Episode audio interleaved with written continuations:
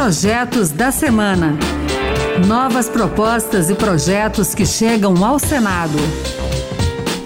Olá, está no ar o Projetos da Semana. Eu sou Pedro Henrique Costa. A partir de agora, você vai conhecer as principais propostas apresentadas no Senado Federal nesses últimos dias. No programa de hoje, vamos falar de combate ao racismo e à corrupção. Tem também preservação do meio ambiente e mais dinheiro para a saúde. Não desliga! E a gente começa o programa de hoje falando de projetos que buscam alternativas para preservar o meio ambiente. Um dos projetos inclui a prática de poluição no rol dos crimes hediondos. O texto considera crime o ato que cause poluição de qualquer natureza que resulte em danos sérios à população de determinada região ou que cause a morte maciça de animais ou a extinção de espécies vegetais.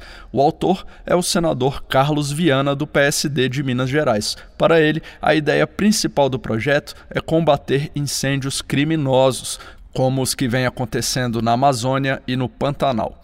O objetivo de tornar esse tipo de poluição um crime hediondo, segundo o senador Viana, é imprimir penas mais pesadas, como proibir a anistia, graça e indulto, garantir a prisão temporária de 30 dias e a progressão de regime com regras mais duras. Ainda falando de meio ambiente, outro projeto apresentado nessa semana facilita a compra de equipamentos de energia solar ou eólica para famílias de baixa renda. A ideia é do senador Confúcio Moura, do MDB de Rondônia. Ele está propondo a criação de linhas de crédito com juros baixos para que famílias menos favorecidas possam comprar equipamentos de geração de energia limpa. Confúcio acredita que a aprovação desse projeto vai garantir que essas famílias possam produzir parte de sua própria energia, o que resultaria em redução na conta de luz. E economizando na conta, o consumidor pode pagar o financiamento dos equipamentos. E fechando esse bloco de projetos ligados à preservação do meio ambiente, vamos falar de uma proposta que beneficia os produtores rurais atingidos fortemente pelas queimadas no Pantanal. Esse projeto concede uma linha de crédito especial para que pequenos agricultores e ribeirinhos possam reconstruir suas capacidades produtivas com investimento em suas propriedades rurais e nos modelos de produção sustentável. O dinheiro, segundo o autor da proposta, o senador Jaime Campos, do Democratas de Mato Grosso, viria do Fundo Constitucional do Centro-Oeste. Seriam 150 milhões de reais, sendo que cada produtor poderia pegar até 50 mil reais, com 10 anos para pagar. E os juros variariam de 1 a 2% de acordo com a quantia tomada por empréstimo. Agora chegou a hora de falar de projetos que atuam na justiça. Projetos que combatem o racismo ganharam força com a morte de João Alberto Freitas, espancado por seguranças do mercado Carrefour em Porto Alegre, na véspera do Dia da Consciência Negra. Nessa semana, o plenário do Senado aprovou um projeto que determina que qualquer crime cometido por racismo terá a pena aumentada. E a discussão ampliou as possibilidades de combate ao racismo. O senador Paulo Paim, do PT Gaúcho, apresentou um projeto que proíbe agente público ou profissional de segurança privada de agir de forma preconceituosa no exercício da função. Paim lembrou que o racismo no Brasil é cultural e que é preciso discutir o tema e agir para combatê-lo. O racismo estrutural é uma realidade na sociedade brasileira. É uma hipocrisia dizer que no Brasil não há racismo. Ele está no olhar, no gesto, no silêncio, no ódio, na agressão, na falta de dignidade na fome, na pobreza, na miséria, no desemprego, nos presídios, nas favelas, na violência, nas injustiças do dia a dia. É preciso fazer o debate, resistir, denunciar, mostrar como essa maldita estrutura ainda aterroriza a nossa gente, a gente brasileira. Na mesma linha, o senador Fabiano Contarato, da Rede Sustentabilidade do Espírito Santo, também apresentou um projeto que combate a discriminação. Tendo como pano de fundo o assassinato racista que aconteceu no Carrefour, o senador quer que os cursos de capacitação de seguranças, tanto na rede pública quanto na particular, tenham disciplinas com conteúdos relacionados a direitos humanos e combate ao racismo e outras formas de discriminação.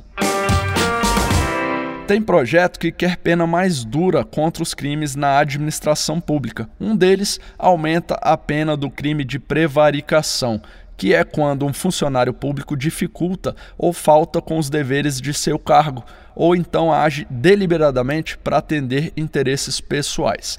A senadora Leila Barros, do PSB do Distrito Federal, quer que a pena seja de seis meses a dois anos de detenção. E ela ainda coloca no texto um agravante. Caso o crime de prevaricação seja cometido por presidente ou diretor de algum órgão público, a pena pode chegar a quatro anos de prisão. Outro projeto que também endurece a punição para crimes busca tornar imprescritíveis os crimes de corrupção passiva, corrupção ativa e de lavagem de dinheiro, ou seja, esses crimes eles não perderiam a validade, eles poderiam ser julgados a qualquer tempo. A ideia é do senador Marcos Duval do Podemos Capixaba. Ele considera que a justiça hoje demora muito para julgar esses crimes e que a impunidade é um estímulo à prática desses delitos. A saúde é o tema do nosso programa agora. Tem um projeto do senador Humberto Costa, do PT de Pernambuco, que dá mais dinheiro para hospitais filantrópicos e santas casas, para que eles atuem em conjunto com o SUS no combate à Covid-19.